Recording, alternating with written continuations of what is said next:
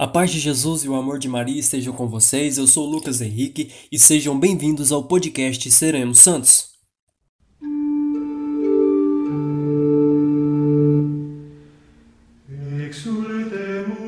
Começamos hoje a nossa jornada de podcasts, onde a cada semana teremos um episódio mostrando a beleza de uma vida santa. A maioria das pessoas conhecem os santos somente pelos nomes, mas não conhecem a grandiosidade da vida desses santos de sua entrega a Deus, suas obras, renúncias, não entendem o que é a santidade, pensam que a santidade é algo distante. Muitos ainda nem fazem ideia de que aquelas imagens nas igrejas representam uma vida, representam alguém que pisou nessa terra e viveu verdadeiramente o chamado à santidade. Aquelas imagens são faróis para nos lembrar que ser santo é sim para todos nós. Eu, você, seu vizinho, sua mãe, seu irmão, seu avô, enfim, todos, sem exceção. Não querendo julgar, mas esse é o problema dos nossos irmãos protestantes e muitas vezes o nosso problema também. Eles não entendem essa grandiosidade, não entendem o chamado à santidade, por isso pensam que somos idólatras, pois olham a imagem de Baal, mas não olham além a vida da pessoa que, por amor a Deus, renunciou tudo e viveu total abandono à sua vontade, entende? Pois bem, dando início à nossa caminhada de estudos aos santos, conheceremos hoje São José de Cupertino, padroeiro dos estudantes, conhecido também como o Santo Voador e como ele mesmo se chamava, o Irmão Burro. Antes de começar, rezemos pedindo a intercessão da Santíssima Virgem Maria, a mais bela das criaturas.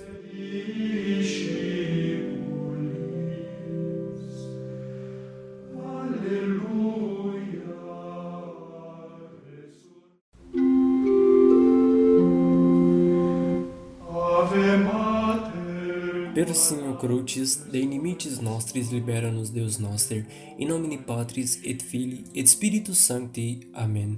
Ave Maria, gratia plena, Dominus tecum, benedicta tu in mulieribus et benedictus fructus ventris tui, Iesus. Sancta Maria, Mater Dei, ora pro nobis peccatoribus, nunc et in hora mortis nostrae. Amen. Ora pro nobis, Sancta Dei Genitrix, ut digni efficiarmum promissoribus Christi. Amen.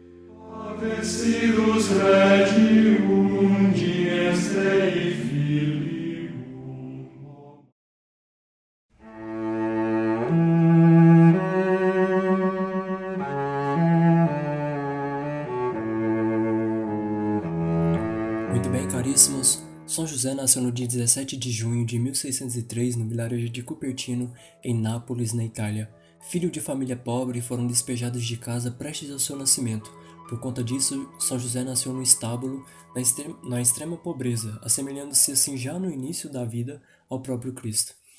São José teve uma infância muito difícil, não aprendeu a ler, tinha uma saúde frágil, chegou a estar entre a vida e a morte. Além disso, tinha uma certa falha na coordenação motora, o que o deixava desajeitado para as coisas.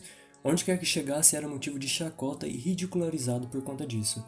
Apesar de lutar contra o mundo desde pequeno, São José sentia em seu coração o chamado de Deus. Suas deficiências físicas e intelectuais não eram empecilhos para uma vida de oração profunda e de enorme intimidade com Deus. São José vivia êxtases e dons extraordinários, tais como o de flutuar. Aos 17 anos, quis entrar para a ordem dos frades menores conventuais, onde dois tios dele eram frades. Infelizmente, foi recusado por causa de suas deficiências, principalmente intelectuais, e contam que por causa de sua aparência também. Porém, São José não desistiu diante dessa rejeição. Ele tornou a tentar dessa vez ele bateu a porta da Ordem dos Capuchinhos.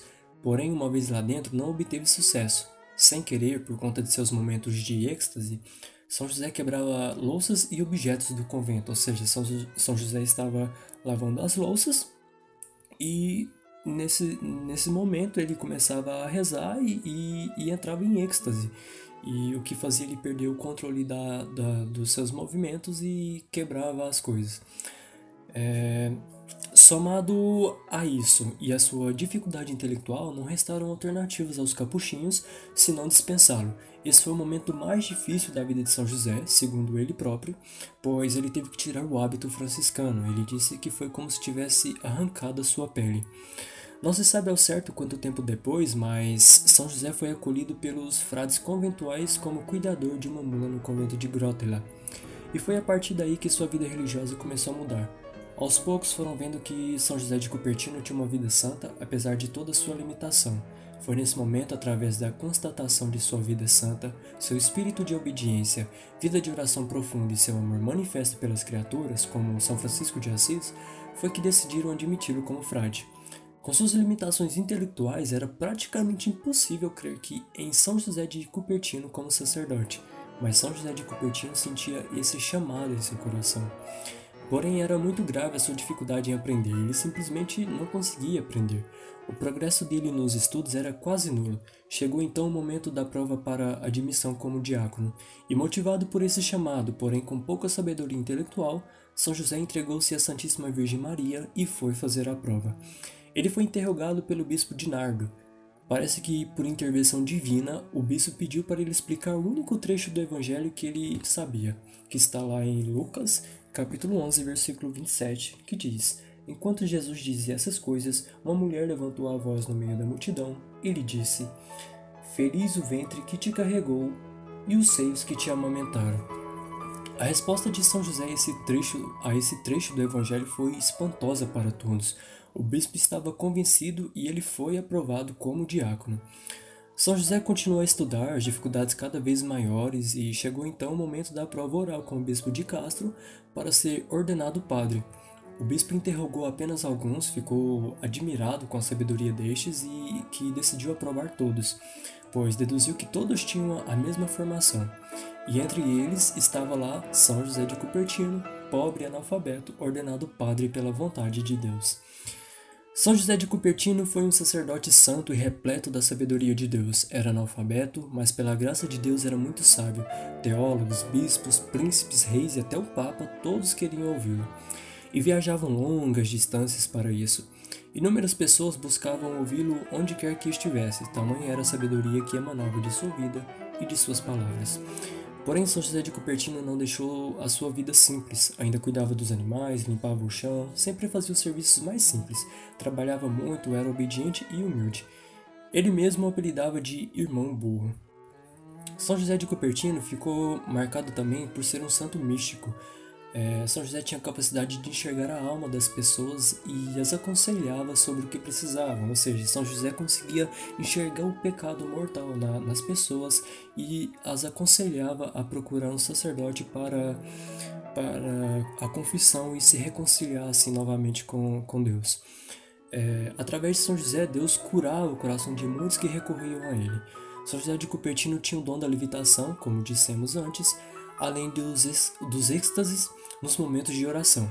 Esses momentos aconteciam quase constantemente quando celebrava a Santa Missa. Então imagina você estar presente na Santa Missa e o padre José de Cupertino ele começa a levitar durante a Santa Missa. É realmente um evento fantástico. Em 1657, São José de Cupertino foi transferido para Ósio, que ficava perto de Loreto. Chegando lá, disse: este é o lugar de meu descanso. Seis anos depois, faleceu no dia 17 de setembro de 1663. Imediatamente começaram as peregrinações ao seu túmulo e graças sobre graças foram alcançadas por milhares de fiéis através de sua intercessão. No ano de 1767 foi canonizado pelo Papa Clemente XIII. São José de Cupertino, rogai por nós.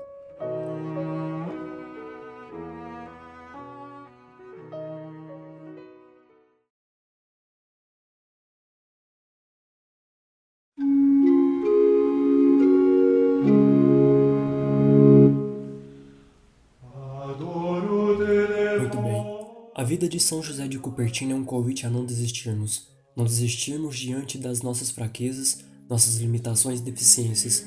Sejamos sempre propensos à vontade de Deus, pois temos a falsa certeza de que nos conhecemos, mas Deus nos conhece mais que nós mesmos. Por isso, não coloquemos barreiras perante o agir de Deus. É preciso silêncio e humildade para entender o propósito dele. Não pense que as nossas fraquezas serão empecilhos para a santidade e por causa disso iremos desistir. Pense que para Deus tudo é possível e que para sermos santos precisamos reconhecer que somos pequenos e que seremos santos por graça dele e não por nossos méritos. Quando começarmos a agir segundo a Sua vontade, a Sua obra e seu amor começará a resplandecer através de nós, e aquelas deficiências que pensamos ser motivos para nos fazer desistir, nos mostrarão apenas que somos humanos e soubemos viver essa humanidade não querendo ser mais que isso. Deus não nos pede mais do que um coração devoto verdadeiramente humilde. Que possamos refletir isso durante o período quaresmal que se inicia, a humildade, o silêncio e reconhecer que nossas deficiências não são motivos para desistir, mas motivos para perseverar.